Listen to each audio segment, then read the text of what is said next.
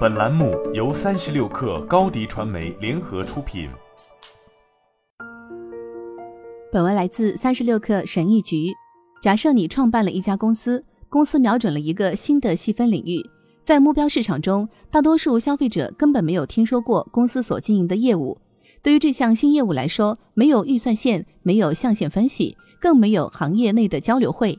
你发现了一个新的市场细分领域，犹如面对一片广阔的蓝色海洋。同时，你的银行账户里还存有上次融资时获得的一大笔资金。发展需要时间和精力，意味着你将承担很大的风险。此时，你会选择积极的投资新领域，还是保守的不去投资？不投资的确是一个谨慎的决策，但每个市场都有不同的细微差别。很多新的细分市场正以不可预测的速度形成。保守战略可以成为一种永恒的制胜战略吗？在如今的融资环境下，未必是。为什么选择进军新市场？机不可失，失不再来。赢家往往是在头几年里把客户关系发展的最好的公司。很明显，客户关系非常重要，不仅可以提供产品反馈、增加收益，还会使双方在很多方面变得更好。为了满足消费者的某种预期，第一家公司会花费很多的时间和精力，包括制定适当的价格点、定价模式、打败竞争对手的竞品。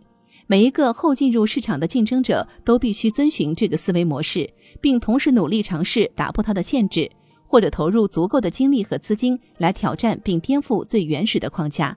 这是一个艰巨的任务。后进入市场的竞争者将花费更多的时间和精力。而这正是第一家进入市场的公司希望看到的。通过观察新细分市场的消费者可知，他们更喜欢最知名的品牌，即这个细分市场的代名词。他们将与领导者合作几年，然后重新评估是否进展顺利，用态度证明改变是正确的。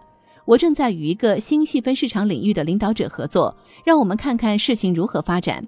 想象一幅消费者分布图，也可以看成是一场风险游戏。消费者的占位期为三年，每购买一次软件，消费者的颜色就会改变。头一到三年的市场份额决定了至少后面四到六年的市场份额。公司的客户转换的颜色越多，品牌就越大，知名度就越高，客户就越多，筹集的资金就越多，就越容易雇到员工，促进公司成长。就像多米诺骨牌效应一样，这些好处直到细分市场开发的后期阶段才会显现。风险游戏中，获胜者将获得大部分战利品。在进军新市场的进程中，产品很重要，它必须发挥功能并兑现价值，而分销至少是同等重要的，甚至可能是更重要的，因为风险也是不断变化的，尤其是在当今这个现金流充足的市场环境中。好了，本期节目就是这样，下期节目我们不见不散。